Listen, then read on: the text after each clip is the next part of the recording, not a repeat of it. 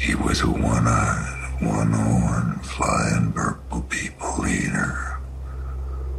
One-eyed, one-horned, flying purple people eater. One-eyed, one-horned, flying purple people eater. Sure looks strange to me. Estamos começando mais um podcast Catching Up. Eu sou o Mário. Nope. Não, eu sou o Davi. Esse é o Davi. É, hoje a gente vai falar do filme novo do Jordan Peele, o terceiro filme do Jordan Peele chamado Don't Look Up. Exatamente. Chamado Nope. é, título engraçadinho e, e piada. Depois o, depois Como é o Get Out. Não, não É, olhe. Não, exclamação. Não olhe, exclamação. Filme esperado aí, pelo menos pela gente, né? Tá bem, bem...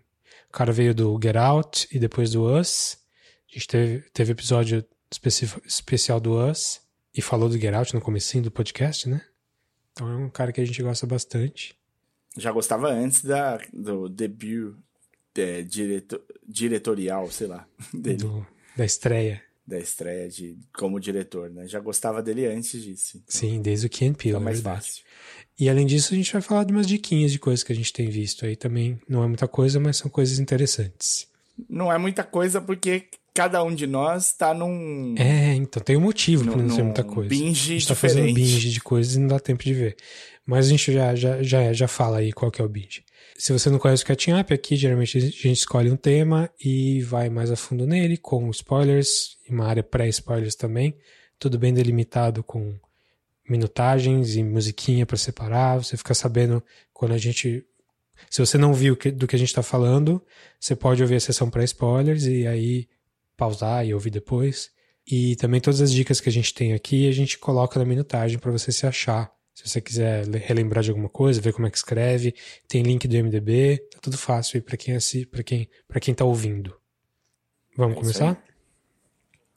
Bora. Manda aí. Tô aqui pronto. Você quer começar? Você... Acho que as suas coisas são melhores que as minhas aqui. Eu vou. Vai ser difícil esse, esse, esses É, dicas. é, eu acho que eu tenho, é, não, acho que minhas coisas são bem boas mesmo, é, todas, menos uma talvez. Então começa, manda uma boa pra gente ficar feliz. Tá, vou começar pelo motivo do meu binge aí. Eu tô fazendo um binge brutal de uma série que já foi recomendada aqui, recomendada aqui no Catch Up, mas não foi nem por mim nem por você. Foi pelo Tiagão Marinho, que já participou na última participação dele no episódio do Duna, que Ele deu essa isso, dica. quando ele falou do, da série do, do Apple TV Plus chamada For All Mankind, que é a série sobre a realidade alternativa, onde que... um mês antes, ou mais ou menos um mês antes do pouso do homem na Lua, lá em julho de 69, tem o pouso do homem na Lua, mas o homem na Lua não é o, um americano da NASA, é um soviético. E isso pega todo mundo de surpresa, especialmente a NASA, que já estava planejando tudo isso. E a série é o que acontece a partir daí. Eles vão ter que correr contra o tempo, eles vão cometer mais erros, algumas coisas que aconteceram na, na- na nossa realidade não aconteceram lá, aconteceram diferente. Então é uma série. É o bater da asa de uma Isso. borboleta. A princípio, o, o, o que muda mesmo é o, o, o primeiro fator que muda na, no nos acontecimentos é isso. E assim, eu já tinha ouvido falar dessa série, o Thiago já tinha recomendado, eu tinha, estava interessado há bastante tempo. E o que todo mundo falava é: é uma série super lenta, ela vai construindo os personagens aos pouquinhos, e ela chega no final de uma maneira apoteótica, assim, super, super legal, super interessante, no final de cada temporada. Então eu, eu resolvi assistir o primeiro episódio para ver qual é que é e pensar que, ah, vou ver um e daqui um mês eu vejo outro e vejo se é boa mesmo. Só que eu gostei tanto, mas tanto que eu comecei a ver um atrás do outro. É praticamente só isso que eu tenho visto ultimamente. É binge assim como eu não fazia há bastante tempo. A série é bem, bem legal. Os personagens. Não é lento como, tavam- como me venderam. Não foi nem o Tiagão que me vendeu isso, mas eu já tinha ouvido antes. Eu acho que cada episódio se fecha assim de uma maneira. A história é uma só, não tem vários. Não tem personagens que mudam muito de um para o outro. apesar de cada, de cada temporada se passar numa época, numa década, mais ou menos, ainda assim os personagens são mais ou menos os mesmos. Então tá acompanhando eles mesmo, tipo Mad Men da vida, assim. Só que cada episódio é uma historinha mesmo, não é.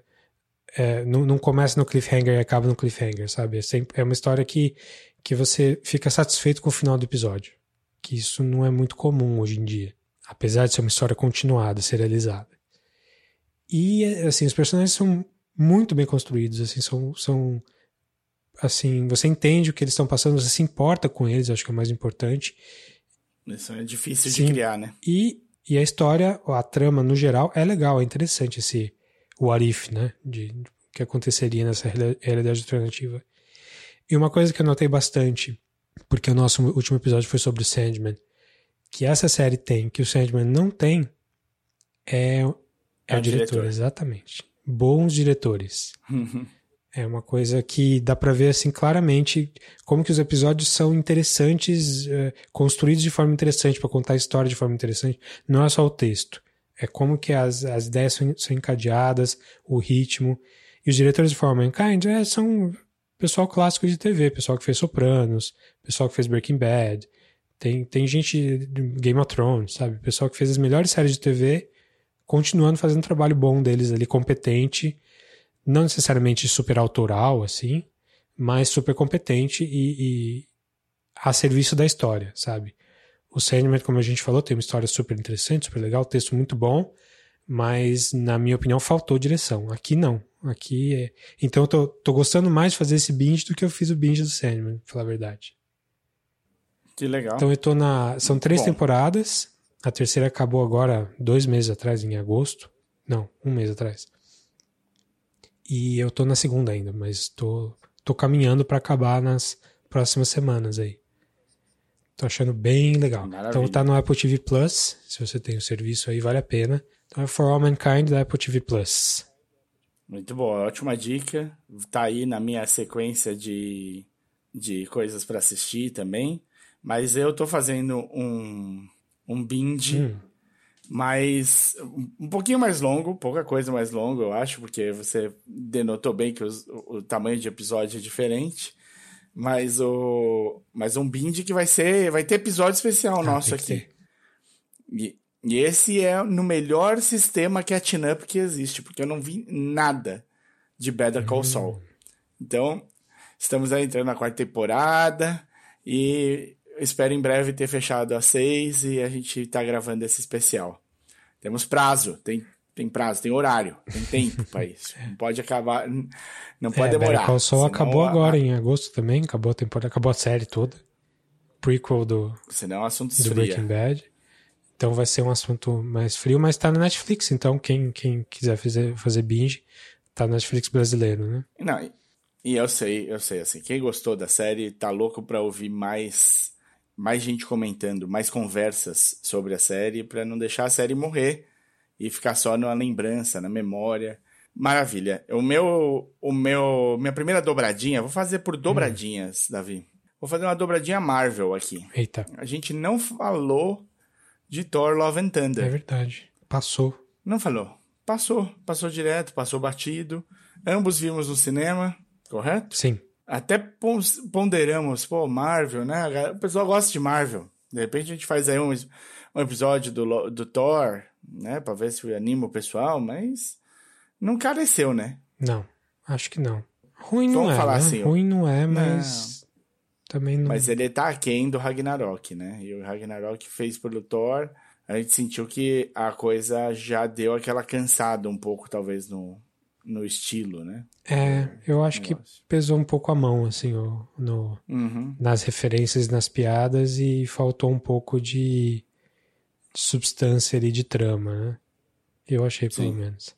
É, o Thor, o Thor Love and Thunder vem logo, vem logo depois de tudo que aconteceu na Marvel nesses últimos nesses últimos anos aí, então Ragnarok é a criação do Taika Waititi, e ele também é quem escreve e dirige o, o, o Love and Thunder. Então ele vai abusar ali de, de alguns personagens que ele já tinha deixado famosos desde o Ragnarok, né? Que voltaram a aparecer nos dois últimos Vingadores e tudo mais. Então essa é a, Essa é a medida. E tem a volta, sabe, que não é nem segredo para ninguém, qualquer um que esbarrou com uma cena do Thor Ragnarok, de trailer, de qualquer coisa, ou, ou do pôster, sabe que a Jane volta, né, a personagem da, da Natalie Portman, volta a aparecer aí com um espaço um pouco maior, né. Então, é isso. É um esquema Marvel de ah, vamos aproveitar tudo que a gente já criou dentro de um filme. Então a gente tem muita coisa visual, muita coisa piadas recorrentes, atores fodas que estão que a gente já pagou aí os cachê, estão aí devendo minutagem, vão pôr todo mundo que a gente puder em cena para criar um filme divertido. É divertido. É, é, as piadas são engraçadas, mas a história é muito fraca, né? Convenhamos. É fraquinha.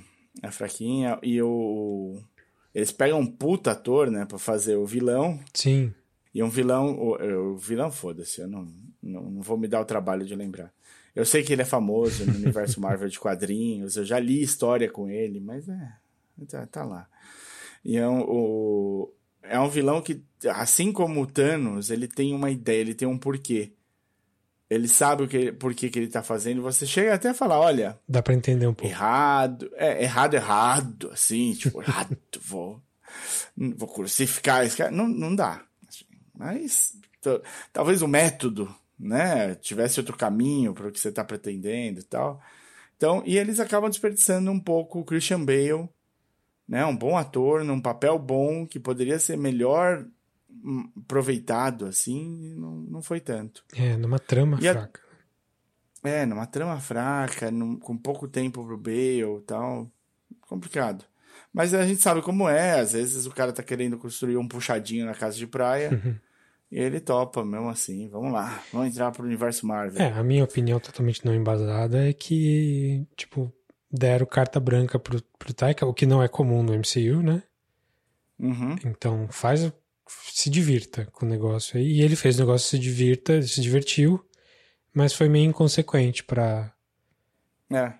Pra tudo. Eles devem ter falado assim, ó, você vai pegar o Thor aqui nesse ponto, e você tem de entregar o Thor mais ou menos aqui nesse ponto. Porque a gente vai usar o Thor de novo em alguma outra coisa. E aí o meio você faz o que você quiser, foda-se, a gente não, não se importa. Se o Thor tiver desse jeito no fim, pra gente tá ótimo. E aí deve ter dado, deve ter sido meio que isso. A minha sensação também é parecida com a sua. Pois. E para fazer a dobradinha com Love and Thunder, hum. falando de mil, mil personagens aparecendo por episódio e tudo mais, tem a série nova da Marvel no Disney Plus, a She-Hulk. Attorney at Law. Attorney at Law. She-Hulk é um personagem que foi é muito legal nos quadrinhos. A Peter David tirou, fez uma sequência maravilhosa com ela. Muita gente legal trabalhou com She-Hulk. Ela foi ela vem antes do Deadpool falando aí, quebrando a, terceira, a quarta parede, conversando com você nos quadrinhos. Antes da Fleabag, antes de todo mundo. Claro que ela não, não lançou moda, porque quebrar a quarta parede não é uma coisa que começou com ela. Mas nos quadrinhos, até que ela é meio trailblazer nesse sentido. É uma personagem bem divertida, no geral, assim. Ela tinha histórias divertidas. Só que a Marvel tem um problema nas séries, né? Ela tem. A gente ainda não sentiu ou entendeu a importância das séries. E as séries, assim, né, no, no, no cenário geral, né? No, no big picture da Marvel. Até porque essa quarta é, fez fora aí da, da Marvel, quarta fase, ela também ainda não disse muito a que veio. Então as séries da Marvel foram muito importantes no começo da pandemia, porque a gente não tinha, te... não tinha cinema, não tinha nada, era isso que a gente tinha. E aí a gente deu uma, uma dimensão grande para essas séries. E tiveram trabalhos muito bem feitos, né? O, o WandaVision tinha uma ideia muito original para trabalhar. O Loki também teve muitas sacadas inteligentes e, e boa trama. A gente teve, mesmo os que são mais calçadões, assim, na realidade, como o, o Falcon and the Winter Soldier, a gente tinha, um, uma coisa que era super importante. Ah, quem vai ser o novo capitão? Capitão morreu. Quem é o novo capitão? Quem vai ficar com esse escudo? E dois, a trama é bem construída. A gente pode não gostar da ação, a gente pode talvez não gostar da vilã, né? A vilã não, não convence tanto. Mas a química entre os personagens é, existe e é boa. E os caras principais que são trazidos pra trama também vão bem. Só que aí a Marvel começa a perder um pouco a mão, né? Nas séries. Eu acho que as séries ficam. O público perde até um pouco do interesse, porque ela vem uma depois da outra e elas não parecem levar nada a lugar nenhum, né? Mesmo person... fica legal de ver, porque são personagens Bs que a gente que tiveram grandes momentos, tipo Cavaleiro da Lua era um personagem meio deixado de lado, que teve uma sequência maravilhosa no final da década de 90, começo dos anos 2000, muito, muito boa nos quadrinhos. E aí você fala, porra, que animal, vão trazer o Cavaleiro da Lua. E pegam o Oscar Isaac, né? Um, um bom ator para fazer, um cara que tá na crista da onda. Você fala, porra, agora vai. E ela é uma série boa, mas não é o que precisava ser e esbarra no que o Davi mais gosta, né? A briga do terço final, que é uma coisa que é a Marvel ainda não aprendeu a fazer direito. Tá melhorando, tá Acertou? tá melhorando. O terceiro ato é sempre mais fraco do que o resto na Marvel, com algumas exceções. Né? É, algumas poucas, né? Já que a gente já tem bastante terceiro ato para comentar.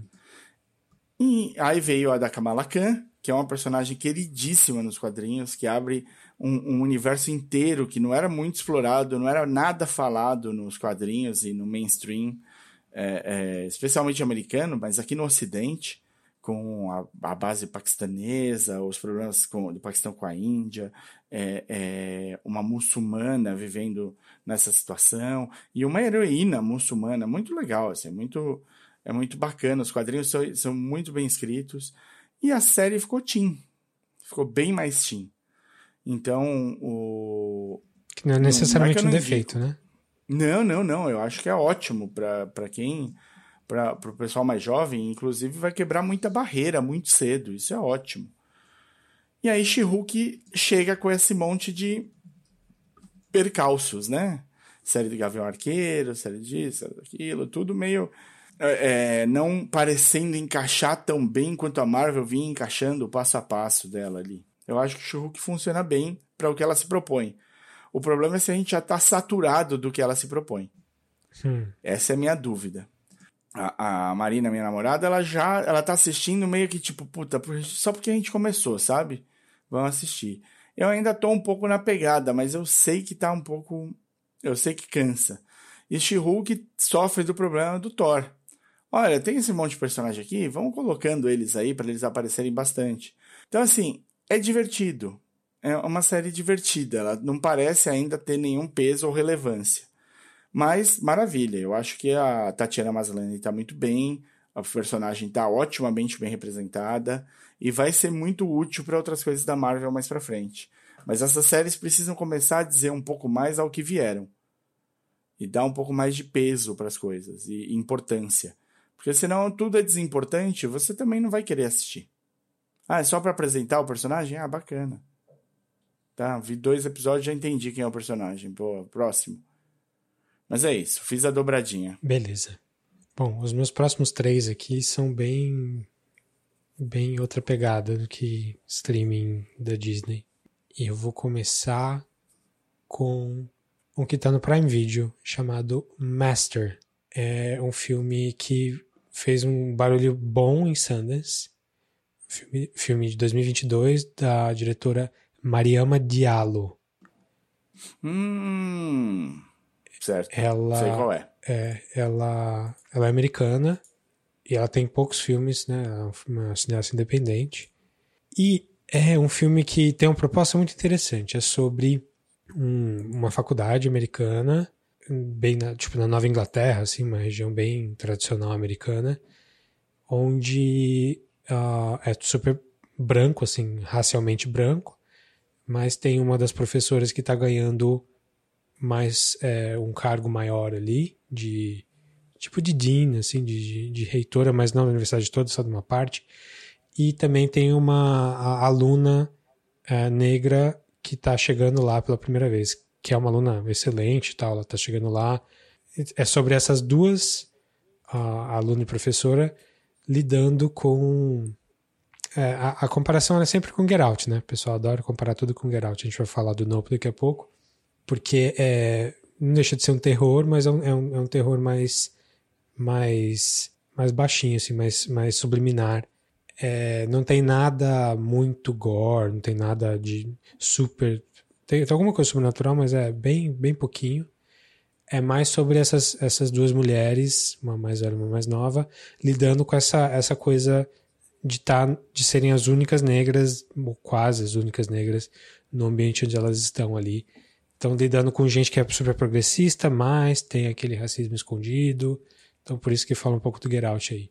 Ideia super interessante, mensagem super assim válida. É um clima muito legal, bem meio sombrio, assim, meio no inverno e tal. A aluna tem problemas de adaptação, a, a nova reitora ali tá, tá querendo, tá, tá, tá sentindo o terreno, como é que ela pode fazer, que ela não pode fazer. É, só que eu achei que a execução falhou um pouquinho, assim, eu achei que tem muito mais clima do que história ali no meio. Tem muita cena que você vê ali um, é, ela joga no meio do, do filme uma cena solta, que tem um clima super interessante, que vai te informar alguma coisa, um estado emocional, uma coisa assim.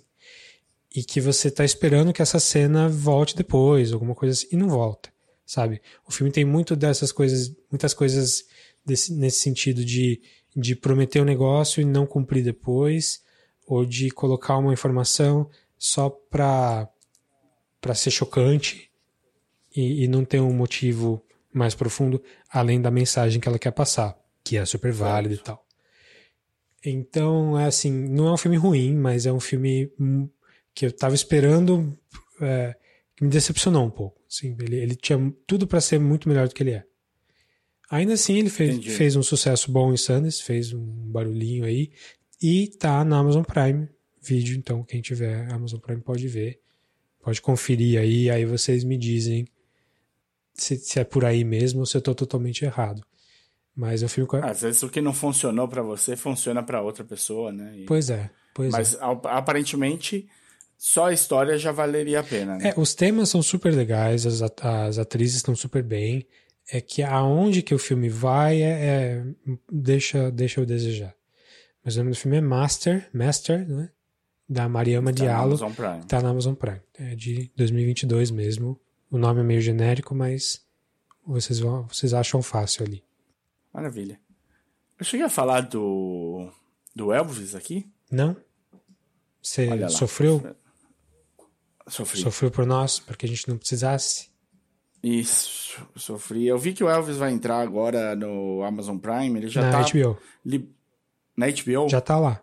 Ah, ele entrou na HBO? Uhum. Na Amazon Prime tá, tá pra alugar. Mas talvez seja porque eu estivesse olhando na Amazon Prime americana. Hum. Pode ser que seja isso.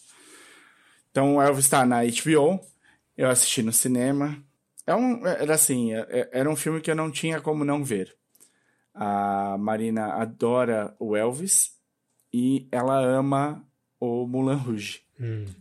E é o diretor do Moulin Rouge fazendo o filme do Elvis. Baz Luhrmann Sim. fazendo a história do Elvis. E assim, eu já vou, eu vou, eu vou falar muito pouco sobre, porque nem ia falar dele, só vi agora que ele estava aqui.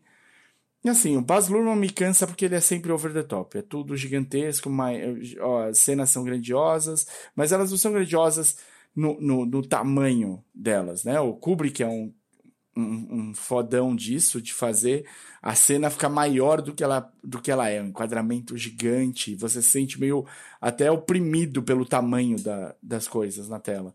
O Baz Luhrmann faz isso, mas com tipo tudo brilhando ao mesmo tempo, fogos de artifício explodindo, champanhe instalando. É, é, é um grandioso. Espetaculoso. Gasto. Espetaculoso, Uhum. é isso.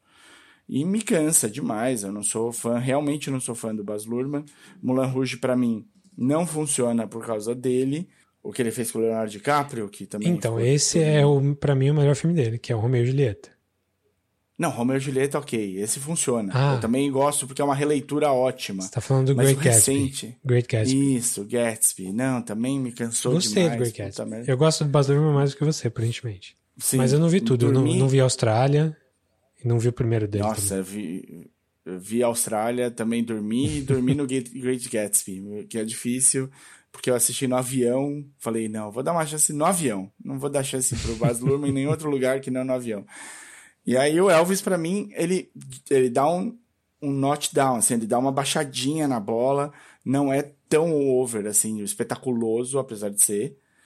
E olha que ele tá mexendo com o Elvis Presley, era para ele poder, né, chutar o, bar, o, o balde nisso daí. Mas ele vai mais sóbrio, mão um pouco mais sóbria.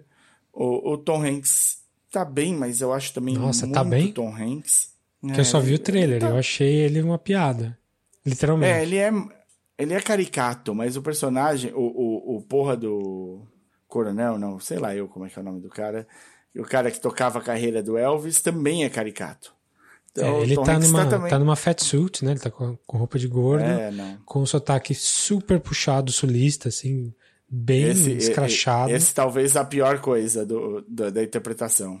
É, e- Mas ele faz, ele faz o contraponto, né? Porque o filme é, segue exatamente o perfil dos filmes de. de, de Biografia de musical. Biopic musical atual. Que é Chapa Branca. É o Walk the Line, né? Que a gente falou. Walk the É. Line não, é Walk Hard. Quando a gente falou do Bohemian Rhapsody, a gente falou do Walk Hard. Isso. Que todos os Isso. filmes de biografia musical têm a mesma estrutura. Você começa o filme no ponto alto da carreira, onde o personagem para pra pensar sobre a vida dele, sobre toda a carreira dele desde o começo, ou alguém próximo dele. No, Agora eu tô. No, né, no caso É, do Elvis, eu quem faz isso é o lembrar. manager dele, né? É. É, o Tom Hanks. É isso, é isso, é o Tom Hanks. É ele que tá na situação, é. E, é- E aí o. Não, e assim, o Chapa Branca, o Elvis nunca fez nada de errado na vida, parece, no, no filme. O cara é um super-herói, basicamente. Que lutou pela gente, a gente nem sabe quanto. E assim. E eles acham o vilão ideal no, no Tom Hanks. E nem tanto a um lado ou outro. Do personagem do Tom Hanks, aparentemente, realmente não tem nenhuma salvação. Hum, Porque o que eu conheço historicamente dele, o que o, o Tom Hanks faz, é, é- é- nenhum dos dois parece ter um lado que salve. Aqui, agora, o Elvis, cara, o Elvis era um cara de excessos também, era um cara bem complicado. E, e uma figura meio estranha em muitas relações ali e tudo mais. Claro, é um cara bacana no, no- em, gran, na- em grande parte das coisas e que sem dúvida marcou a música, fez toda a diferença, foi o cara que quebrou barreiras aí que eram muito difíceis na época, mas olha, se apropriou da música negra e popularizou. é, de qualquer maneira é isso. Esse daí foi mais um dos desses filmes em que tipo Chapa Branca, o, o, o Elvis é um cara que, que nunca errou, se errou ninguém sabe. O resto funciona, é, é, fica caricato, mais caricato do que precisava ser. São Mas é três horas de filme, É, pra isso aí mesmo. é. mas os, os números musicais são interessantes. Não, não. Ele, é- é- ele mexe menos, ele, me- ele põe bastante coisa nova de música, tá? Isso é, é legal, ele encaixa bem. E ele não mexe tanto nas músicas do Elvis. Mexe um pouco, mas não mexe tanto, e o que ele mexe funciona. Então tem, é o que eu falei. É um espetáculo e tal, mas talvez seja o mais contido dos espetáculos do, Hum. do Baz Luhrmann. Interessante. Então Elvis tá, tava no cinema, deve estar ainda também, mas tá, entrou agora na HBO Max. Boa. Tá, eu vou falar de um filme que, que eu saiba não entrou ainda. Tava, tava pra entrar no MUBI, eu não sei se entrou, vai entrar. Mas é um filme de 2021 chamado, filme belga, chamado Un Monde. É, e a tradução em inglês é Playground. Eu não sei como vai ficar aqui, ou se, ou se vão traduzir.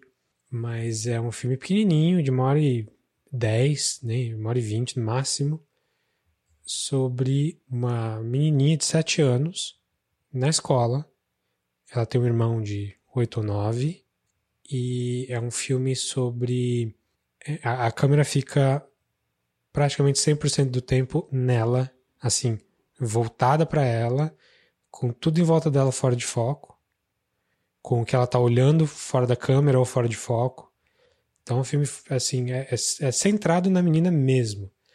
E é ela chegando na escola pela primeira vez e às vezes apegada no irmão e o irmão sofre bullying e ela não sabe se, ela, ela sofre muito porque ela quer ajudar o irmão e o irmão também quer ajudar ela mas aí rola um conflito enfim não vou contar nada da trama da história mas não vou contar nada da trama mas é, é um filme sobre as emoções de uma menina de 7 anos numa escola da Bélgica escola pública assim escola super legal. Tem natação, tem todo aquele esquema que a gente aqui no Brasil não tem.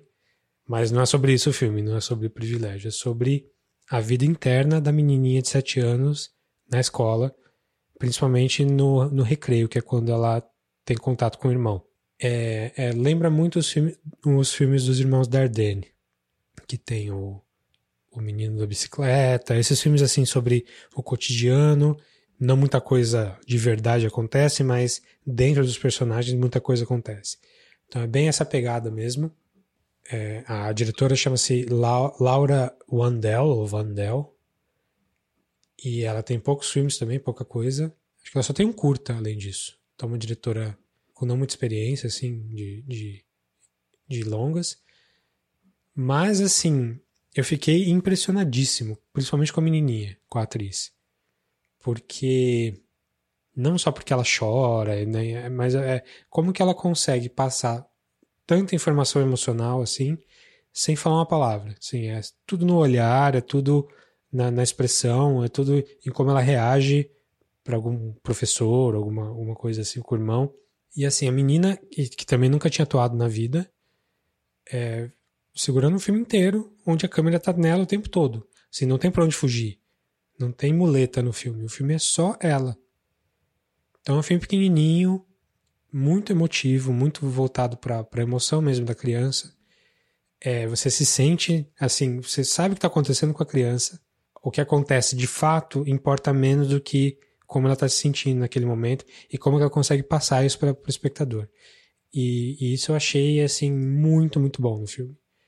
Foi um filme me impressionou muito assim do, do começo ao fim quão poderoso que ele pode ser. Assim, é, realmente, a menininha chama-se Maya Vanderbeck.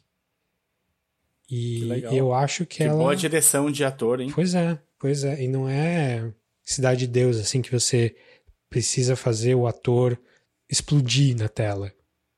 E que explode muito bem, até. até... Só que aí você, você vai ver como é que a direção de ator foi feita, que foi meio abusiva, foi problemática.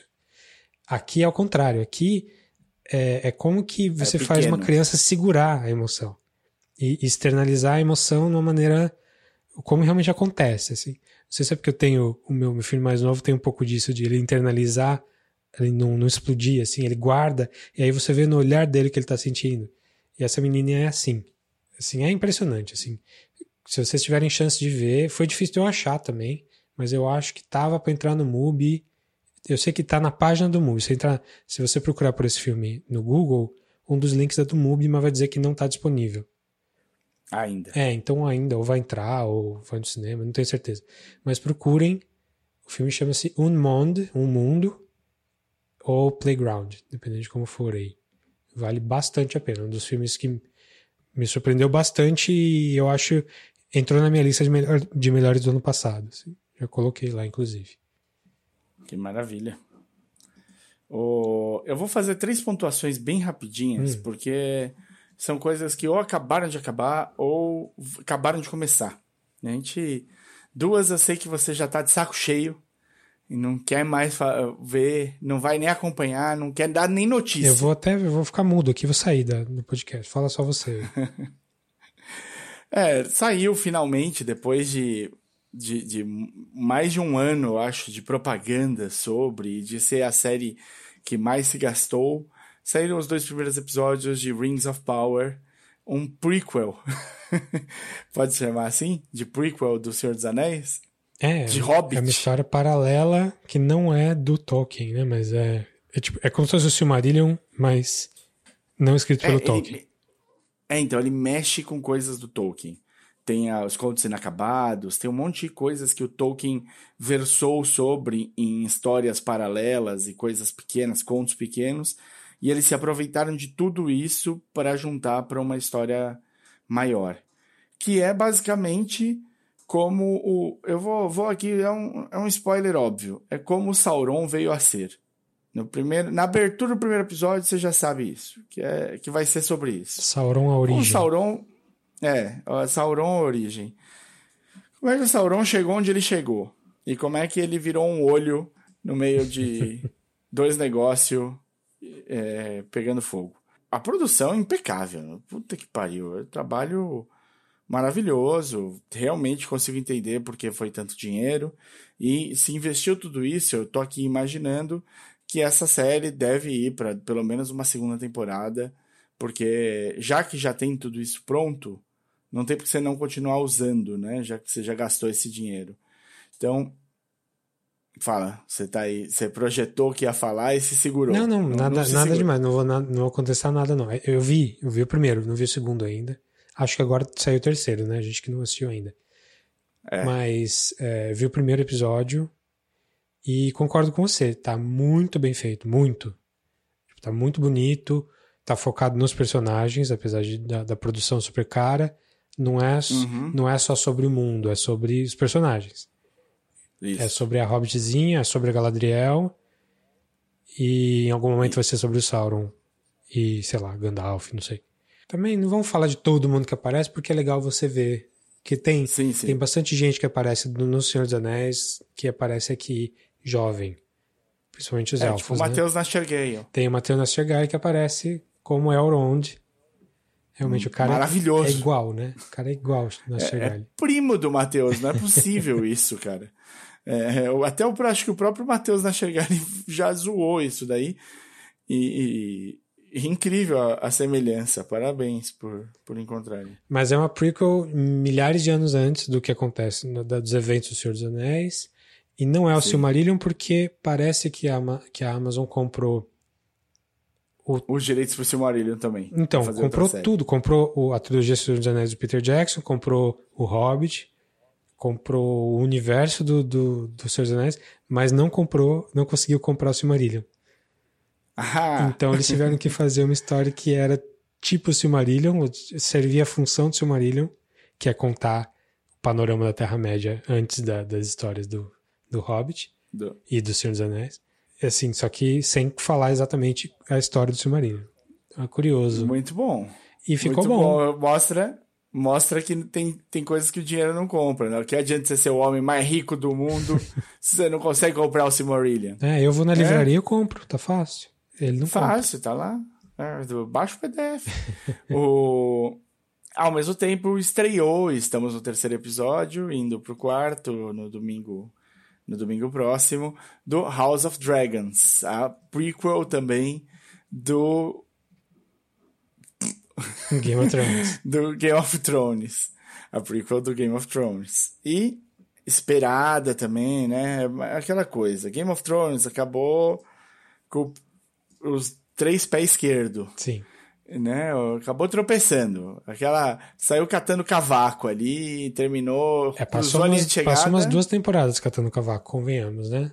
Foi Nossa, só um é, tombo bonito no final. Sim, ele tem, tem bons, talvez até os melhores episódios da, da série sejam nessas duas últimas temporadas. Mas, meu Deus, o que é ruim é muito ruim. Sim. É de dar tristeza. E, e, de falar, porra, mas aí, aí eles estão zoando a nossa inteligência, né? Aí já tá, já tá ignorante o negócio. Mas, ainda assim, Westeros é um lugar rico de histórias, mesmo o, o autor, criador de Westeros não tendo feito isso com, com as próprias histórias, as histórias estão lá, ele dá hints aqui, ali, acolá o tempo todo em todos os textos, sobre essas histórias do passado. Então você sabe que tem coisa, tem lore. É rico de lore. Então vamos, vamos pegar isso aí, cara. Porra, que isso? Essa aqui é. É ovos de ouro. Ovos de dragão de ouro. Ovos de dragão de ouro. Mas e aí, tá valendo a pena? Cara, a produção tá muito boa. Os caras sabem, né? Já fazer. Não, tipo, sete anos fazendo. Tá muito, muito bom. É não muito são os mesmos showrunners, que fique claro Não são. Aí. Mas, Mas é, a produção deve né? ser. É, a produção deve ser apro aproximada do. A, a, amigada da produção anterior. Eu tô muito feliz de ver o Matt Smith fazendo um papel semicusão, assim, bastante bom. Eu gosto o, o, o Dr. Doctor Who, né? Eu faz, vindo aqui para um papel. Ele já foi um doutor com um quezinho, e nesse papel ele já tá. Ele já assumiu ali o manto Targaryen bem, bem direito. É interessante, a, a premissa é 176 anos 172 antes da... antes da Daenerys Targaryen. Isso, antes da Daenerys Targaryen nascer. tá. Os dragões, assim, acho que a segunda cena já tem um dragão chegando. Então não tem enrolação, tem dragão mesmo, é isso aí. Tá rolando. A casa tá no auge, eles estão ali, tiveram um, um pepininho que o cara que era, né, o rei, não produziu filhos homens, aí ele teve de fazer uma votação entre a filha mulher dele, ou primo, irmão, tio, conselheiro, amigão, que era Targaryen também, para ver qual dos dois ia levar o, o, o, reino, ia virar o novo. E é aquele negócio, né? Tipo, ninguém vai tentar brigar contra o cara que tem dragão. Então vamos ficar de boa, vamos ficar aqui amigo, deixa pra lá. Vota aí num dos dois e tá bom, não preciso. Então é mais política do que outra coisa, né? É, não, e política é uma coisa que o pessoal faz bem no Game of Thrones. Sim. É mais então, realista. Enquanto, né? é, o... enquanto a política estava rodando. O Senhor dos Anéis é épico, feliz. né? Aventuresco, uhum. é sobre. É mitológico, é tipo o bem vencendo o mal e o Game of Thrones é, uma, é um contraponto ao mundo do Tolkien, porque é, tá, beleza, fantasia, mas malvado, realista, tipo... Realista, é, não, vai ter política, vai ter sujeira, vai ser escroto. E eles entregam isso já de cara, assim, com, no House of Dragons. Então, acho que legal, tem, tem, tem uma sequência bem gorezinha, assim, de, tipo, a guarda resolvendo que vai culpabilizar cada um dos, do, dos caras que fizeram wrongdoers, né, do, dos criminosos pela, pelo crime. Então, ah, você roubou, então corta a mão do filho da puta. Ah, ele estuprou, opa, baixa as calças do cara aí, vamos estuprar ele com a espada, entendeu? Tipo, coisas nesse nível. Assim, Bonito. Fofas, bonito. Então, o... a minha pergunta é, minhas duas perguntas são, primeiro, é, quão fã de Game of Thrones você tem que ser para gostar do House of the Dragon. E segundo, por que, que a produção insiste em contratar atores que não são loiros para fazer os Targaryen e ter que usar perucas feias? A gente teve uma discussão sobre isso no nosso grupo e aparentemente os Targaryens não são loiros. Eu acho Eles que isso é a interpretação do, do, do nosso é amigo interpretação. É, é. É, exato.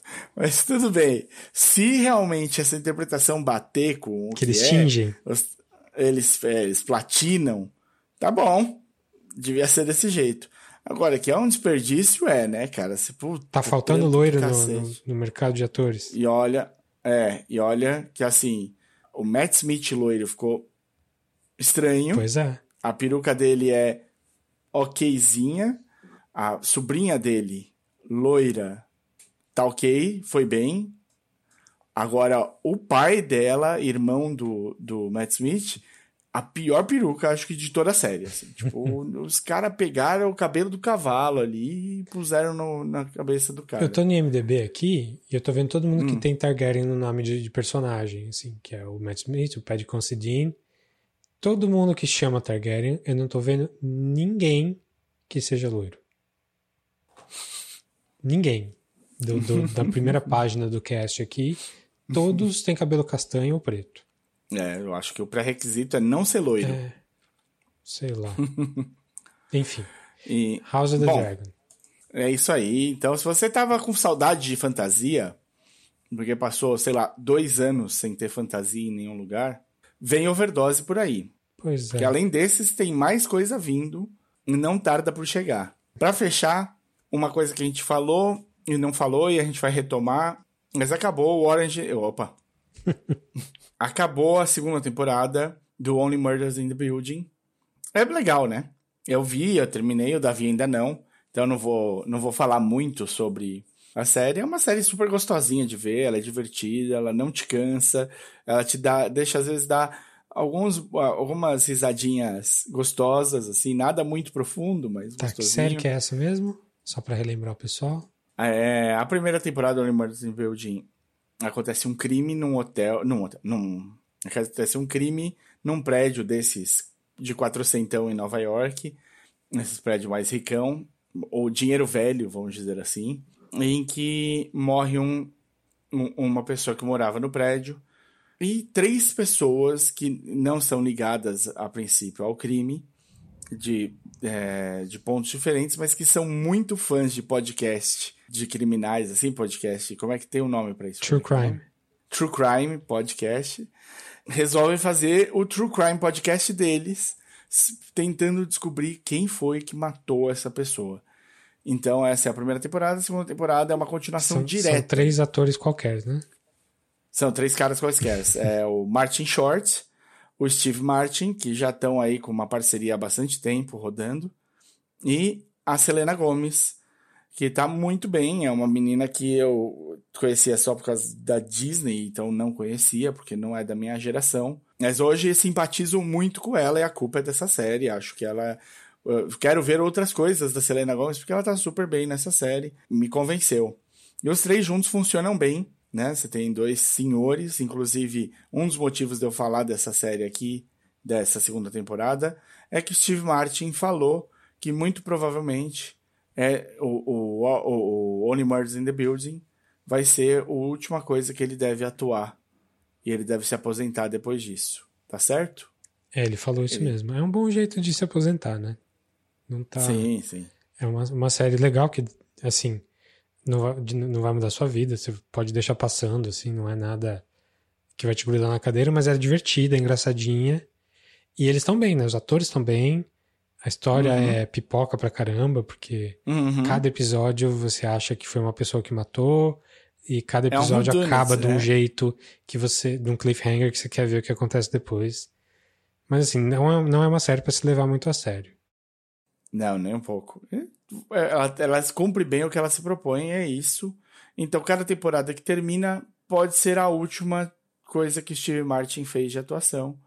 Então, a gente, eu falo aqui porque isso é um ponto importante, é uma coisa legal. É um cara que fez história, fez muita coisa importante aí na TV. Talvez tenha sido o último apresentador do Oscar que deu para aproveitar um pouco a cerimônia. Faz tempo, hein? Pra você ver. Então, essas três Rings of Power, House of Dragons, as duas começando. Rings of, Rings of Power no Amazon Prime, House of Dragons na HBO. E Orange. Olha só, o que, que tá acontecendo comigo, cara? É porque eu pus OMTB aqui hum. e eu olho e fico com Orange is the New Black, mas voltando. E Only Murders in the Building no Star Plus. É isso, isso. aqui no Brasil?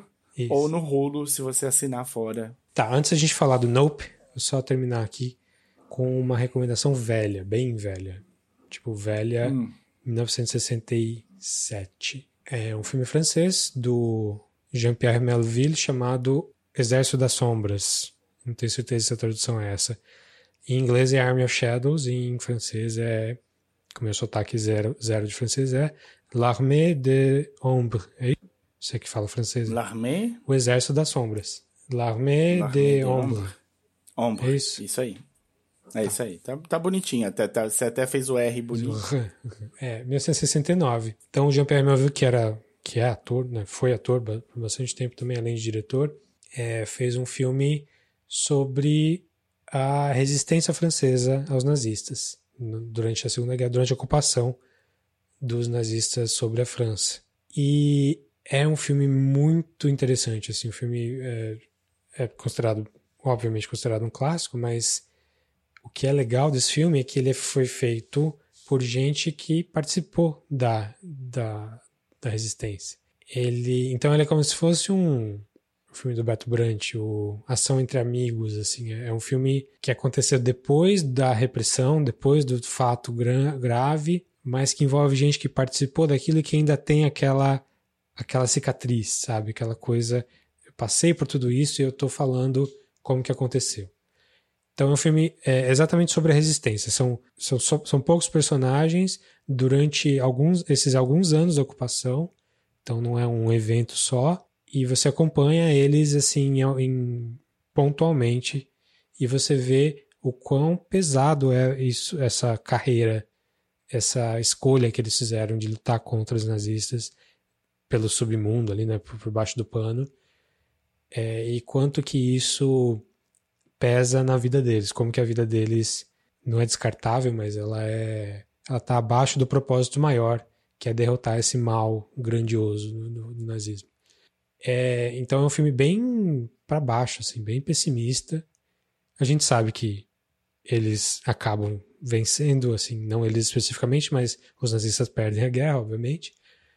Mas é, é, é então eles são tratados de uma maneira heróica, no, no sentido de que eles estão fazendo a coisa certa, mas eles também fazem muitas coisas ruins para chegar lá. Então é um filme que explora bastante isso, assim, o quão endurecido precisa ser uma pessoa para fazer isso.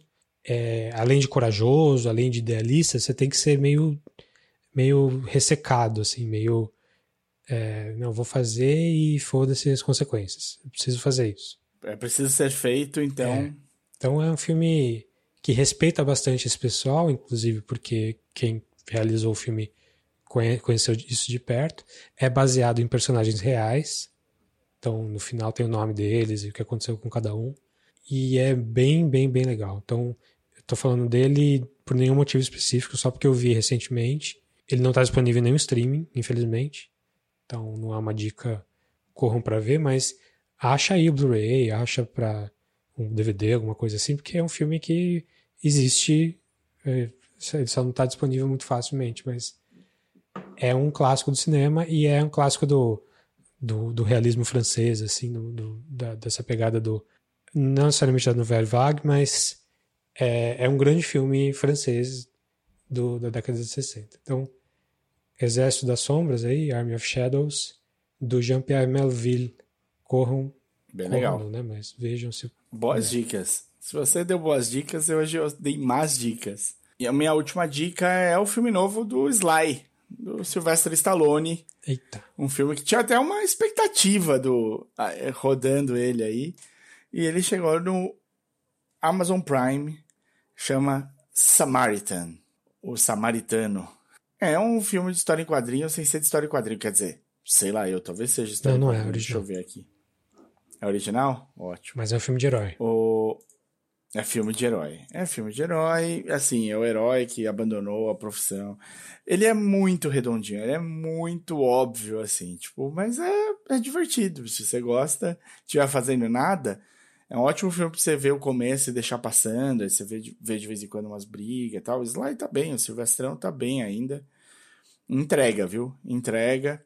No, é que o filme também não perde muito, mas o que o filme perde, ele entrega. O que eu, o que eu ouvi o pessoal falando é que é um filme de herói dos anos 90 que não aprendeu nada com o que veio nada, depois. Nada. Ah, ele é, tipo, mais, o mais redondinho, mais óbvio possível, do começo até o fim. Basicamente, o samaritano tinha um irmão gêmeo, os dois eram os únicos com poderes no mundo, e os dois. Você sabe, o, o, samaritano é um herói que tem poderes, ele é meio que, tipo, impenetrável, ele é super forte, é o cara e tal. E aí tem um vilão que tem um martelão ali chamado Nêmesis, e eles tretam e tal. E teoricamente, na treta final entre os dois, explode um prédio, os dois, os dois são dados como mortos. E aí tem um monte de teoria, eh, de caras que fazem teorias da conspiração que acham que o samaritano não morreu. E eles ficam tentando descobrir quem é o samaritano e como ele está enganando todo mundo vivendo escondido. Só que enquanto isso, o mundo vai indo pro saco, pro beleléu. Nisso entra um menininho. O menino é o cara que percebe quem pode ser o samaritano. E ele percebe isso ao andar do lado errado da rua a fazer uma coisa que ele não deveria fazer, e aí ele é salvo porque o samaritano, o, o samaritano não, o quem ele acha que é o samaritano, percebe a bondade nele, na verdade. E aí tem a única coisa que talvez pudesse redimir o negócio do, do filme, que não é tão explorado, mas poderia ter sido. Os vilões, os malvadinhos da história, eles gostam do Nêmesis. Obviamente. Aí você fala, mano, que óbvio, pelo amor de Deus. Aí o único negócio que eles falam que faria algum sentido que você poderia explorar melhor era a defesa deles gostarem do Nemesis é que o o Nemesis batia nas pessoas que mereciam apanhar. ele nunca punch down, ele sempre punch up. Enquanto o samaritano, que é o cara que todo mundo gostava e tudo mais, era um mantenedor do status quo era o cara que mantinha os ricos com o dinheiro, protegia as coisas e deixava. não ajudava o, o, o little guy. Então, é uma, era uma defesa que poderia ser aproveitada num filme que é ridículo de óbvio. Mas não foi. Não, Falaram isso e você nunca mais ouve falar. Mas tá tudo bem. A Samari tentar no, no Prime Video. Amazon Prime. Veja né? com Por sua, seu, próprio risco. sua própria conta Isso. e risco. Muito bem. Então, acho que a gente pode passar para o tema principal. Opa! Legal. Então vamos falar do Nope, filme novo do, do Jordan Peele. Então, se você lembra do Jordan Peele, comediante que fazia Ótimo, Key and ótimo Peele, comediante de é, sketches. sketches sempre, sempre com uma consciência social, assim, sempre com uma crítica social forte, mas também muito, muito nerd, muito voltado para a cultura pop. E ele deslanchou fazendo Get Out, que foi um sucesso que meio que, que criou um gênero, né, criou uma moda aí de filmes de terror com crítica social no meio. Fez o Us, que é um filme mais ambicioso, mas um pouco menos bem sucedido, né? Mas que a gente gostou, né? A gente falou bem no- aqui no, no episódio. Gostei, gostei duas. Gostamos os dois bastante, né? Be- belíssima interpretação da Lupita Nyong'o, que acho que nem foi... Não foi Oscar, é, foi? não foi nem indicado, pois é. Socorro, né, cara? É, e aí, nesse meio tempo, ele fez um monte de coisa. Ele pegou produção de um monte de coisa aí, o Twilight Zone, é, outras séries, é, coisa de animação. O cara meio que virou. Acho que a comparação mais próxima é o Taika Waititi mesmo. Tipo, era um queridinho indie que virou queridinho do mainstream porque é, consegue, consegue fazer uma coisa muito bem, assim, que é esse terror com consciência social nesse caso. E aí esse terceiro filme dele demorou pra sair, né, o, o, Nope, e ninguém sabia nada, né, foi, foi revelado bem pouco sobre o filme. O marketing dele é super difícil de fazer, né, porque... Quase impossível. Eu tô aqui pensando o que, que a gente vai falar e eu não sei direito também. É, não vou falar, acho que não dá pra falar nada de plot, vamos só falar se a gente achou legal ou não, se valeu a pena ou não, e a gente entra pra spoiler, porque realmente é difícil, é difícil. É a segunda, a segunda parceria do, do Jordan Peele com o Daniel Kalua, né? Isso. Kalua também foi indicado ao Kaluuya, Oscar, né? não foi? Kaluuya, isso aí. O Daniel Kaluuya foi indicado ao Oscar, não foi? Foi, ele ganhou, né? Ele ganhou, ganhou, foi indicado pelo Black Messiah lá. Ah, acho que ele ganhou pelo Black Messiah. Judas and the Black Messiah. Agora não lembro se ele ganhou. Filmaço. Sim. Filmaço. Esse, ele e o Black Clansman, que eles se cruzam, né? No, no período de tempo. Ganhou, ganhou. Isso mesmo. Ele ganhou pro Boa. Judas and the Black Messiah, mandando muito bem. Mas ele não, não faz coisa ruim, né? Desde o Black Mirror lá atrás. Então não Sim. é só não é só o Get Out. É, mas tem mais gente muito boa também, né? Tem o Uhum. Steve fazendo um papel importante. Steve Yeun é, que é o, o Glenn do Walking Dead e do Minari, né? O personagem principal do Isso. Minari. A Keke Palmer, que é a irmã que... que é Keke ou Keke? Kiki Palmer. Kiki. Isso. É, e Bom, bom. E tem o, acho que mais famoso aqui, tem o Keith David fazendo o pai dos dois, né? Sim. É, Keith David, tipo, com aquele vozeirão, um cara super famoso aí. E o Michael Wincott também com o vozeirão fazendo um diretor de fotografia. Uhum. É, mas assim, em termos bem, bem por cima, a, a, a trama envolve dois irmãos, que é o Daniel Kaluuya e Kiki Palmer, que tem uma, uma fazenda de, de, de cavalos que eles usam, eles, eles treinam cavalos para aparecer em filmes. Historicamente, eles vêm de uma família tradicional que você descobre De como de treinador de cavalo cavalo para filme. filme. E eles fazem isso muito bem, o, o pai deles eh, faz isso muito bem também. Mas é um rancho que tá numa. numa não, é, não é uma coisa hollywoodiana, assim. É, já tiveram deles. tempos É um melhores, negócio- né? Então, momentos, momentos piores aí. Tá um momento de queda e com numa, numa região muito muito distante, com muito árida. É uma região mais afastada de Los Angeles, não tem muita gente por lá. E eles estão com dificuldades financeiras ali e começa a acontecer tipo umas abduções que você não sabe o que, que é com relação aos cavalos. Isso. Então, E enquanto isso, o Steve Young, ele é um ex-Child Star. Isso, ele é um ator famoso dos anos 90, criança, que passou por uns traumas que a gente vai falar aqui. E hoje tem um rancho perto do rancho do, do Daniel Kaluuya ali, onde eles têm tipo um parque de diversões, assim, que explora temática cowboy, em hollywoodiano, Um rancho. rancho old time, assim. E que ele e a família dele trabalham ali, bem para pegar turista mesmo. E eles compram os cavalos do Kaluuya. Essa é a ligação. Isso. Então, assim, difícil. Tem muito, muito mais coisa do que isso no filme, obviamente, mas a gente não quer revelar nada de plot. Vamos falar de o que, que a gente achou antes da gente entrar em trama? Sim. Se a gente entrar em O que, que você achou, Davi? Olha, eu, eu, ach, eu fui com bastante expectativa, por tudo isso que a gente falou aqui, de gostar bastante de Jordan Peele, e eu achei que o filme tem muita coisa muito, muito boa, assim, muito bem realizado, o jeito que o Jordan Peele conta a história, tipo, ele é um puta diretor e ele sabe o que ele tá fazendo. Acho que o filme tem muita, muitas coisas muito boas que eu acho que acabam não somando. E aí acho que quando a gente for falar em spoiler eu posso dizer exatamente o que eu quero dizer com isso. Mas pensando sobre o filme, quando eu fui escrever resenha assim, eu pensei, ele tem tipo três temas principais que nenhum deles meio que chega numa conclusão. E ainda assim o filme fica grande e, e, e fica assim. O Get Out, você sabe o que ele estava querendo dizer, e é divertido do começo ao fim, o filme acaba e você se sente satisfeito. O Us é mais é, ambicioso, porque ele está contando uma história mais grandiosa, assim, mais difícil de acreditar, é, mas você sabe exatamente o que ele quer dizer também. E ele tem um final instigante.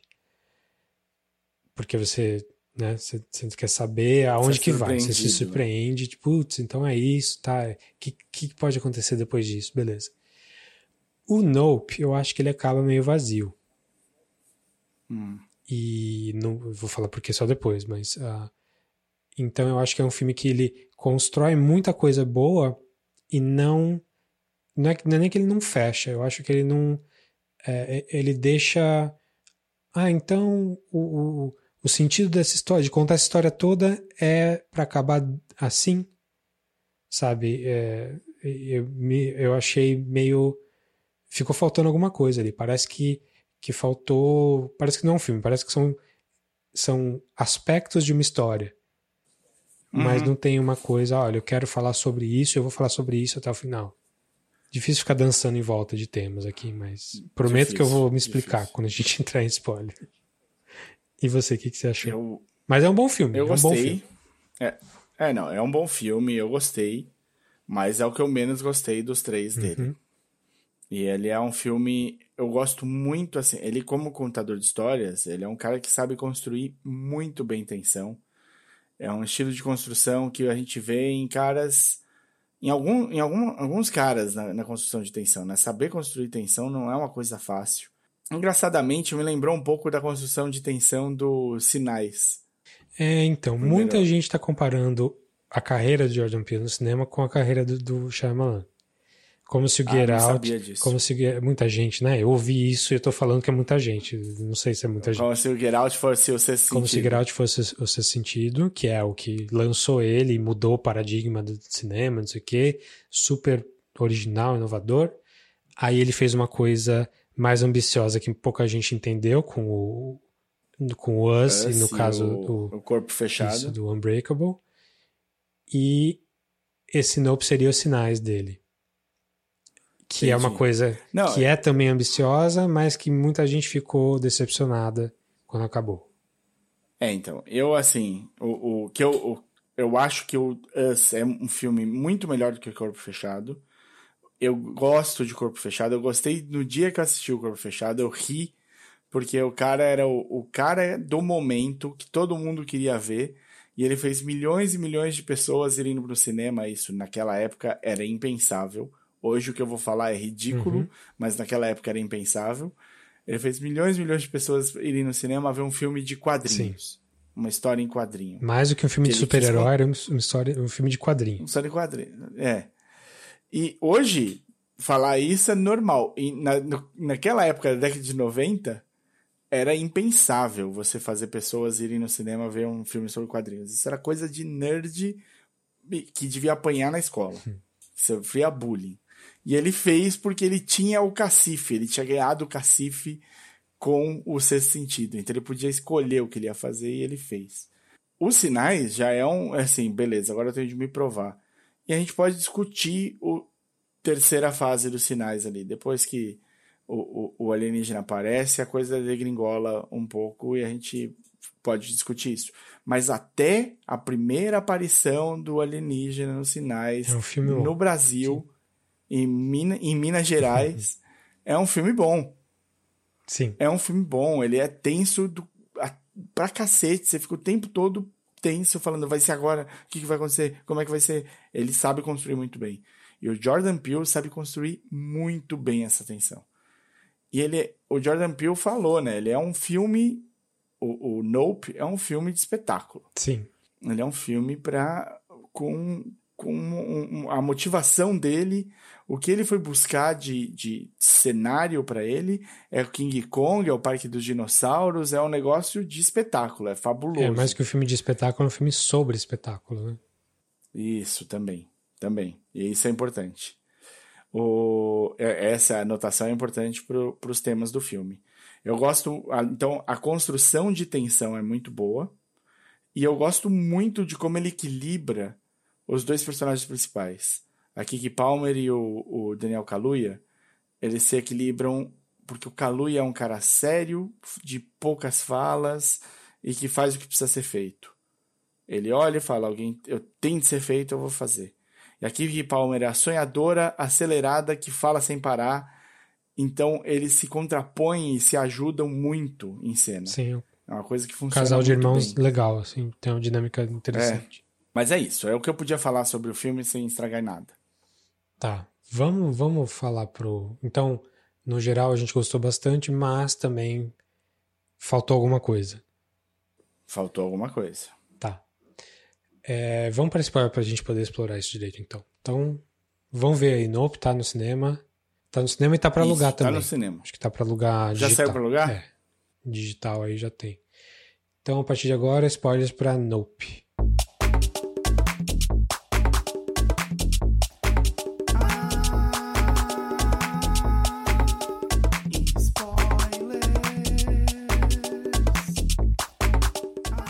Eu identifiquei assim três temas principais do filme. Ótimo. Quando você falou isso, eu queria ouvir o, que você É, identificou. o primeiro acho que é mais é, tem mais a ver com. Jordan Peele, assim, que é a que tem a questão racial, que é sobre Sim. como que a sociedade americana ocidental apaga os negros da história, especialmente a- Uhum. a- tá- especificamente do cinema aqui. Então tem lá É, tem um, um link direto, né? É, isso, tem uma a- coisa óbvia, o, quase. o- aquela animação do cavalo do My Bridge, aquela se- sequência de fotos que seria a primeira, o primeiro cinema, an- O primeiro cinema, o primeiro filme animado. a primeira sequência de fotos que faz uma animação que seria um, um- um- o cinema do, do, do Edward Muybridge Uma imagem em movimento. tem um o protagonista é um cavalo, um jockey negro em cima do cavalo e ninguém sabe o nome do, do jockey negro até hoje. Tem alguém que sabe. Eu acho que alguém falou já, que alguém sabia quem É? era o cara. Mas... Não, na, é. na história do filme se sabe, mas assim, ninguém, ninguém lembra, igual na, na, na vida real. E na história do filme Sim. é o antepassado da, da, da família deles, né? Sim. Haywood. E é por isso que eles estão nesse ramo desde então. Então, e aí o filme é sobre, né, né, essa parte do tema é sobre os negros retomando o, o protagonismo e mostrando que é deles ali, colocando que é deles. É, não, então eu, eu vou pegar isso e eu vou ser. Eu não vou deixar que me apague. Como estão me apagando desse trabalho, que só porque eles não seguiram minhas orientações o cavalo surtou e agora estão dando meu trabalho para um, um branco. Ah, agora, agora que eu descobri esse alien, eu vou tirar a foto e eu vou mostrar para todo mundo e não vou deixar um cara moto- motoqueiro do TMZ, provavelmente branco, tomar a foto no meu lugar. Isso aqui é meu e eu vou tomar conta disso. beleza, o filme explora isso. Acho que vai até o final, assim, porque no final eles conseguem a foto. Mas, assim, a que preço? Acho que a primeira parte desse tema é isso, tipo, eles, é, o, o objetivo do filme foi conseguido. Eles conseguiram tomar conta da história deles e, e, e serem os protagonistas do opera shot deles ali. Mas eles perderam a fazenda, o pai tá morto, todos os amigos ali em volta estão mortos também, ou quase mortos. E é só isso, sabe? Você não sabe quão bem sucedidos eles, eles vão ser no final. No máximo você vê que eles saíram fortalecidos como irmãos. Estão mais próximos Uhum. agora. Tem mais coisa envolvendo ra- a raça, mas eu tô, tô sendo bem, bem. tô simplificando bem aqui só para tentar manter uma coerência no, no- nos É, temas. eu acho, eu, eu acho que uma das coisas que é interessante, além de, obviamente, essa coisa que foi muito na cara, é que os cowboys que aparecem, os caras que ve- vivem e trabalham com o cavalo, é uma família negra e uma família é, asiática, sino-americana. Sim, Né? Então, tipo, desmontando o cowboy de Hollywood, sim, sim. da década de 50, 60. É, é, acho que o filme. é, e, e ainda assim eles são né, sempre relegados, né? Eles, eles precisam se provar para a sociedade mainstream. Assim. Então esse é um tema. Então tá ali, é filme, dá para ver que é um filme do Jordan Peele, é, fala sobre isso, é legal. O segundo tema, mas assim, eu não, não achei esse tema que eu achei que ele, que ele teve uma conclusão muito satisfatória. O segundo tema que eu achei, que eu pensei aqui é um pouco mais óbvio que é o do homem versus a natureza, Uhum. é, que começa lá desde a abertura do filme com o chimpanzé e passa até o, o principal, que é o, o OVNI ali, que você descobre que não é um OVNI, não é uma civilização, é um, uma criatura. Uhum. Ótimo. Beleza, esse tema tá explorado, até não só nisso, mas em, em outros pedaços, assim, com o cavalo, né? O cavalo se assustando. Eu acho a cena, a história toda do chimpanzé, de longe, a melhor parte do filme. Eu acho também. Assim, é, foi a parte que eu fiquei, tá, eu quero saber mais sobre isso. Que, não só. Eu, eu acho que isso até. Desde a abertura, é, né? Exatamente. É, eu acho que isso vai falar um pouco ter no terceiro tema que eu peguei aqui, mas você tá ali, eles estavam querendo domar aquela, aquele animal, né? Aquela coisa selvagem para o benefício próprio deles ali e eles não conseguiram.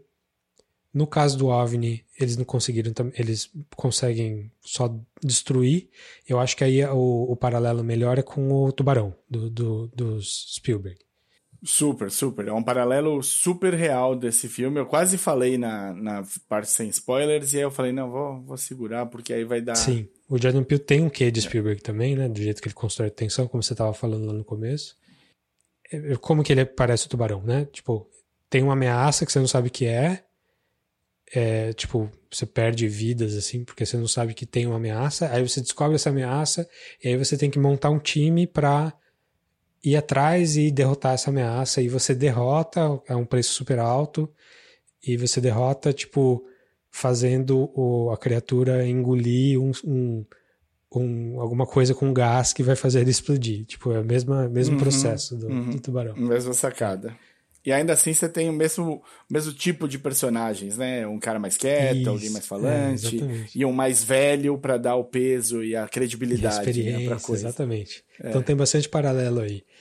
Mas por que que um é tão satisfatório, assim, como que o, o final do Tubarão é super interessante, e o final do Tubarão é, spoiler, né, pro Tubarão, o Tubarão explode, e eles nadam pra praia, e é isso, o final do Tubarão é só isso, mais nada. Não tem como que eles chegaram, o que aconteceu. É, por que que isso é satisfatório e eu não achei ah, aqui no- nesse filme tão satisfatório?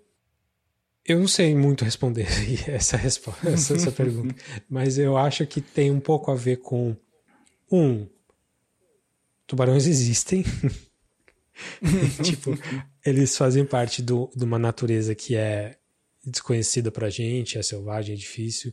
Então, quando você vê o homem superando essa diversidade que é real, isso fala um pouco mais pra, com a gente. É, e em contraponto, o OVNI dessa forma não existe, uma criatura inventada, mas assim, acho que isso é uma parte menor assim, da, da- da- do motivo. eu acho que o, o jeito que o tubarão é construído para como que os personagens vão descobrindo o tubarão, tem o cientista, vai descobrindo. No Nope não tem. Ele tem uns pulos de lógica meio estranhos. Tipo, o Kaluuya vê o bicho primeira vez ali, ele. Primeira não, mas uma das vezes que ele vê, e ele já saca. Ah, é uma criatura. Tipo, da onde você tirou que é uma criatura? Tipo, ele. ele engoliu um cavalo, e aí? Como é que você sabe que é uma criatura? Ah, mas ficou. Ele engasgou com um cavalo falso. Isso não é suficiente para você saber que é uma criatura, pode ser qualquer coisa. E uhum. ele desco descobre que o bicho não consegue. Ele, ele só ataca se você estiver olhando para ele. E que, assim. É verdade, ele tá certo. Mas é, com a quantidade de informação que a gente teve até então, não dava pra tirar não essa era, conclusão. Não era a coisa mais óbvia, é, né? Ele podia ter errado é, ah, mas ele é um bom treinador de cavalos, ele entende bem os animais, ele sacou isso. Tá, é, eu posso assumir isso, mas eu não tô vendo isso ali. No... Então, por, por, essas bobagenzinhas assim, de, de pulinhos de lógica simples, é, eu acho que somando tudo isso foi pouco satisfatório eles só destruírem a criatura e acabar. Sabe? Não sei se eu quero mais informação sobre a criatura, não sei se eu quero o que acontece com eles depois. Não sei se isso somado com a, com a questão que eu falei anteriormente, que eles acabam, que eles tiram a foto e o objetivo deles é a foto. É, não sei se somando essas duas coisas também fica um pouco satisfatório por causa disso. Em... E tem a mutação do bicho, né? Que não tem nenhuma explicação. Ah, tem uma explicação. O Jordan Peele é um nerd absurdo de Evangelion. Essa é a explicação. É, então, meu Deus, cara. O bicho faz a mutação. Eu falei, tá, ele começa. Eu expliquei, inclusive, isso pra Marina. Eu falei, tá, você podia ter visto. A Marina ela tem problema com filme de ET. Uhum. E, você tem que contar Eu falei, pra você ela. podia ter visto. Ah, eu falei, você podia ter visto, porque ela adora o, o, o Get Out e o Us. Então ela tava até empolgada pra ver esse, mas como era de alienígena, ela falou, bom, melhor você ver e depois você me Mas conta. ela ia gostar. Não, eu, fala, fala dava para ver, cara, porque, tipo, o, o, o, Ah, é um disco voador que na verdade é um bicho. E aí, quando o bicho deixa de ser o bicho, ele vira um anjo da Bíblia. É. eu falei, cara, aí, tipo, é isso que tem. É, eu falei, não dava para ver de boa, não tinha nenhum homem. Mas tem, tem uma cena, tem a, aquele fake out lá do, do no, no estábulo, Sim. que é bem. Sim, que é bem tenso. Bem tenso. Só que é só os molequinhos lá é, da tem... fazenda do, do, do CVN. Yun. Isso. É aí que você começa a sacar que tem essa esse link, né, da fazenda com a parte alienígena. Pois é. É, vou falar, vou fazer uma confissão aqui. É, eu, só depois que acabou o filme que eu, que eu pensei, que eu saquei que a, a cena do em que todo mundo é engolido ali no, no, no rodeio é, é. é, que o, o personagem do Sylvian lá já sabia da existência desse cara e estava tentando controlar o bicho. Tava fazendo isso direto, é por isso que ele compra os cavalos. Não... Então é uma... Ele compra os cavalos porque ele alimenta o bicho dando cavalo pro bicho. Pois é, é, eu queria saber o que aconteceu diferente dessa vez. Eu tô falando tudo isso que é, tô falando confissão aqui, porque nesse pedaço do filme a luz do cinema acabou. E ah. quando, a luz, quando a luz voltou, voltou um pouco fora de ordem essa parte, tiveram que voltar. E o áudio ficou fora de sincronia a partir daí. Eu fiquei super distraído. Eu saí para falar com o gerente para ver se arrumava, não arrumou. É, então eu posso ter perdido aí alguma coisa de, de, de fio da meada nessa parte. Então, o que, que aconteceu de diferente para dessa vez ele não conseguir controlar o bicho? Você sabe? O, o, eu, a sensação que me deu é que o bicho estava muito mais ativo e pegou eles de surpresa no, na velocidade. Ele tá.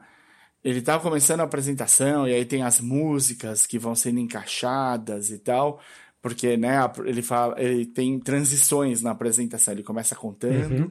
aí depois ele faz uma transição para uma outra, uma outra música na qual ele desnuda o cavalo, né, mostra que é um cavalo, uhum.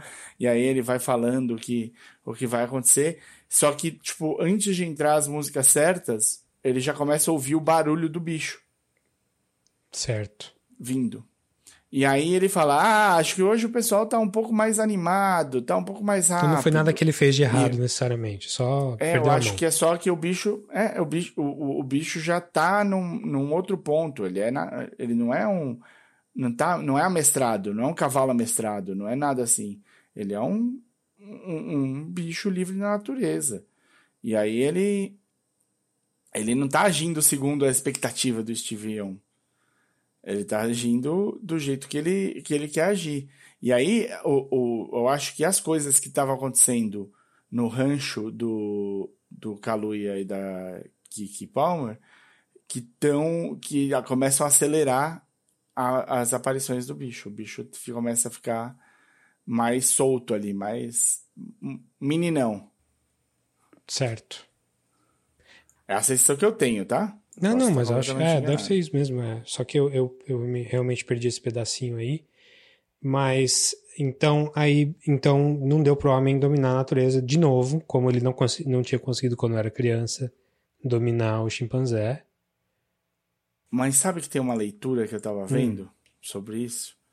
Que o talvez nada coisa do chimpanzé justamente tenha criado a sensação no personagem de Steven Yeun que ele controla. Porque ele vai dar o fist bump, né, no chimpanzé. É. É. Essa parte é tão interessante, né, de... de... Acho que dá para entrar um pouco no, no, no, terceiro tema aqui que eu, que, eu, que eu pensei, que tem a ver com a, a frase bíblica de abertura que tem ali, né, que ele fala... Vou falar inglês, que eu só achei inglês, né? I will pelt you with filth, I will treat you with contempt and make you a spectacle. Que é uma ameaça, né? tipo, eu vou, uhum, vou, uhum. vou tratar, vou, vou te encher de, de imundície, vou te tratar com desprezo e vou te transformar num espetáculo. Então é como que o, a gente gosta, é, a, a, gente valoriza o espetáculo, mesmo que ele esteja, é, mesmo que a raiz desse espetáculo seja uma, uma imundi, imundície abominável. Assim.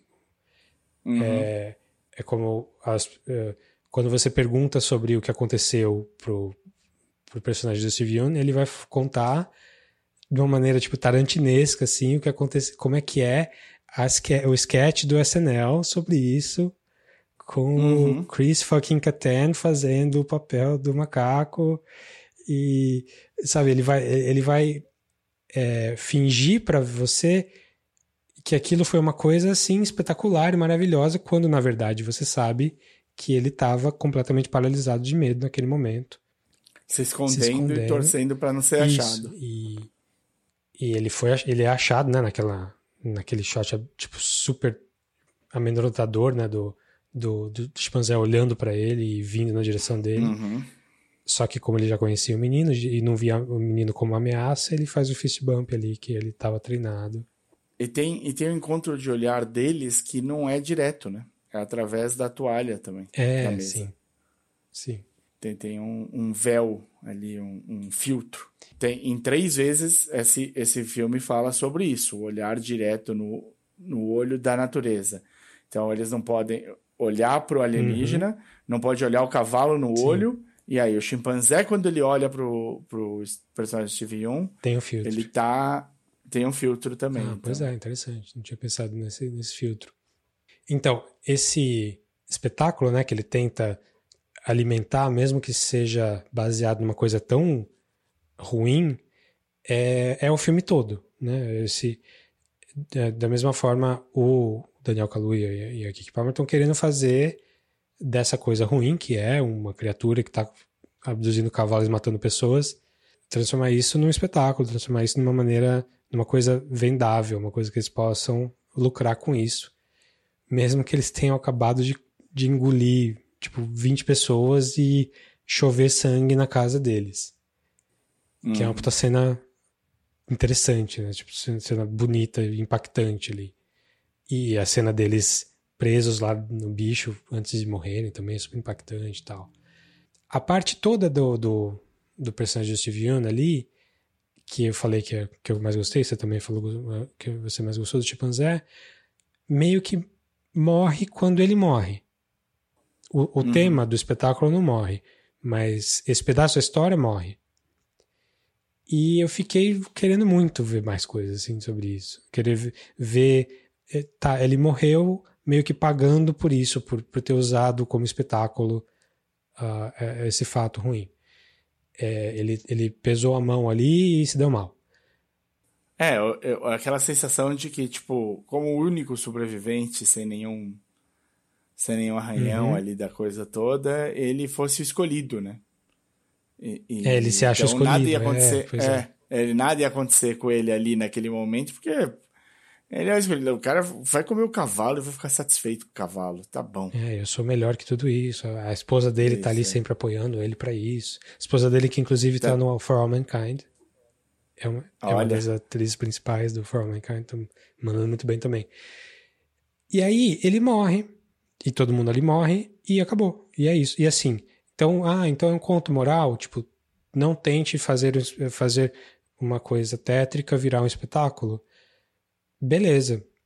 Ao mesmo tempo, o resto do filme, a história do Daniel Kaluuya da, da Fazenda ali, eles também estão fazendo isso, também estão tentando criar um espetáculo. Um espetáculo. E eles são bem sucedidos. Assim, por mais que morra um monte de gente, a princípio eles são, né? A gente não tem certeza, porque. Ah, o filme é isso. O filme diz que eles foram é. decididos. A foto saiu. Sim. A câmera saiu. IMAX não saiu. Quer dizer, saiu, mas foi engolido pelo bicho. A gente não sabe se sobreviveu.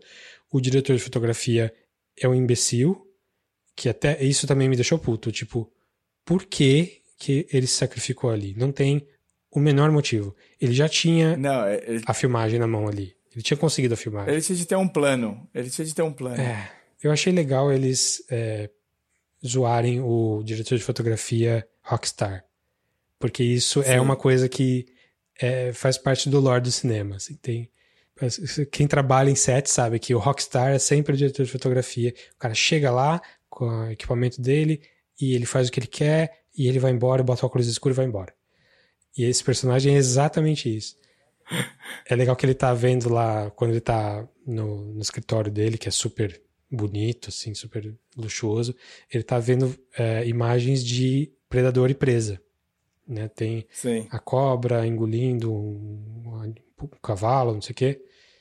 Então, isso também acrescenta no, no, no tema aí do Man vs. Wild, se for ver. Mas enfim. É, e, tem, e, essa sequência tem a, a, a, melhor cena de risada do filme inteiro, talvez a única. Hum. Mas eu, eu, assisti uma vez e aí eu tive de voltar por algum motivo que eu queria ver. Aí assisti de novo a cena e eu dei a mesma risadinha. Hum. Especialmente pelo barulho que um dos personagens faz quando eles estão assistindo, que é o cara na moto. Moto elétrica entrando na, na parte que tá desmagnetizado. E aí ele voa. E aí o cara que tá assistindo a cena, ele faz tipo um barulho tipo, Eita, rapaz, alguma coisa assim que você fala, meu. Realista, né? Muito bom, é muito realista. é muito bom. Pois é. Mas aí, eu não entendi, assim, não é que eu não entendi, eu achei que não, não, não fez sentido o cara se matar ali. Eu sei por que, que ele fez, mas não tinha porquê. Então isso acho que deixou o filme também um pouco mais fraquinho nesse sentido. É, eu tive a impressão que ele não conseguiu gravar. Mas a gente viu que ele conseguiu. O único jeito de saber que não conseguiu é quando ele for revelar o filme. É, então ele falou alguma coisa da luz, né? A Eu luz, acho que ele queria o então. shot perfeito, que era quando ele estivesse sendo ser. abduzido. Ah, esse é, o da, da minha, esse é o meu propósito de vida, é de fazer essa filmagem. Mas ele sabia. Aí faltou ele falar isso e faltou ele ter o plano de como dropar é, a câmera. Então, exatamente. Então, faltou assim, não, não faz muito sentido ali. Mas enfim, esse é menos problemático para mim do que o fato de o Steve Young ter morrido e uhum. o Daniel Kaluuya ter sido bem sucedido fazendo mais ou menos a mesma coisa, tematicamente falando. Sim. Parece que o filme e... tá. Parece que o filme não tem dúvida. uma mensagem, assim, é, tá em dúvida sobre o que, que, quer dizer. Mas aí a gente tem de falar, eu, eu não vou me respeitar se eu não falar do Caneda Short. Ah, claro. então tem... Evangelion com quando o bichão tava virando a terceira, terceira evolução do anjo lá, e o Caneda e a, a moto do, da Kiki Palmer ali. Fazendo a virada do. A, a, derrapagem do Kaneda no, no Akira. Sim. Que é, tipo, emblemática demais. É exatamente igual. Não dá pra. Assim, foi frame a frame, eu acho que ele fez. É, não foi a primeira nem a trigésima homenagem ao Akira desse jeito no, na história, mas ficou muito bom. Tá certinho. Ficou bom. Tá bonito e. Assim, não sei se faz tanto sentido na história, mas ficou, ficou legal. Não atrapalhou nada. Nada. Tá ótimo. Faz sentido com a, com a Kiki Palmer, com a personagem dela. Sim. Então. É, é isso? O que eu achei, assim, é. Então, assim, esses três temas, assim, eu acho que todos eles são legais, são. Tem muitos elementos muito, muito bem explorados, mas acho que nenhum deles se completa, assim, nenhum deles tem um final satisfatório. Infelizmente. Então, é. sei lá. Eu vou, vou continuar seguindo a carreira do Jordan Peele, com certeza. Achei o Nope um ah, filme sim. ruim? Não, filme bom. Mas podia. Eu esperava, esperava podia... mais. Esperava mais. Ele, ele deixou a gente mal acostumado de esperar mais. Eu achei, assim, o primeiro, o primeiro terror dele, terror social, né, com o Get Out, tinha um quê de sci-fi envolvido. Sim. O segundo terror social dele, lá com Us, tinha um quê de sci-fi envolvido. E esse que tinha tudo para ser extremamente mais sci-fi, né? Um, ter um terror sci-fi, ele é um filme de monstro. É. é. isso que ele é, no final. Assim, se você for ver ele por cima, ele é um filme de monstro. Pois é. Não é um filme de monstro ruim, mas é problemático. Não, não, eu gosto de filme de monstro. Mas esse era fácil transformar em sci-fi. Muito bem, então. Nope bem. merece um Nope? Não. Não, não, pelo é, E assim, adoro o título Nope. nope. Acho, acho é, bem do, do, tipo dele, assim. Mas eu acho que não é desse filme. É engraçado toda vez que eles falam Nope no filme, é engraçado. Mas esse filme não chama Nope. Não tem por que chamar Nope. Não tem. Tipo, a, a, a ideia do filme, a mensagem do filme não é você se isolar do mundo falando Nope, isso aí não é para mim. Isso é o que o personagem então, faz, mas não é a ideia do filme. Não. Eu achei que era, eu juro, quando eu descobri que tinha a ver com alienígena e tal, eu achei que era um, um, esquema como todos os filmes de alienígena são a visão do branco, né, uhum. sendo heróico e tudo mais, esse ia ser um filme da visão do negro, que é um cara que é acostumado a cara, tá numa situação de bosta, não sei o que lá, sai fora da situação, não entra nessa. Por isso que era o nope, entendeu? Tipo, não, eu não vou cair nessa aqui. Esse pau no cu desse alienígena aí, não é problema meu. Deixa os brancos se fuder com isso daí e vou embora. Achei que ia ser uma coisa meio que uma visão de, nesse estilo. Mas não é, não é nada a ver com isso. Pois é. Enfim, então é isso.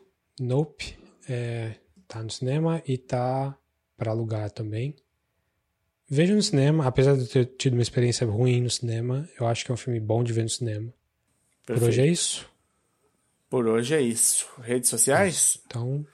Quiser falar com a gente, procura a gente no facebook.com.br podcastcatchingup. Isso, no Twitter e Instagram, nós somos o podcatchingup. Também, pessoalmente, no Twitter, eu sou o dedonato. E eu sou o o desinformante. Isso. Temos também o e-mail, né? podcastcatchingup.gmail.com e o canal do YouTube. Ou, que... que a gente vai estar tá lá. Curta o nosso YouTubezinho Isso. lá para a gente ganhando seguidor e poder melhorar. Por enquanto, procura no YouTube Podcast Catching Eu acho aqui no, no link do, da descrição do episódio que está lá também. Então, por hoje é isso. Até a próxima. Valeu!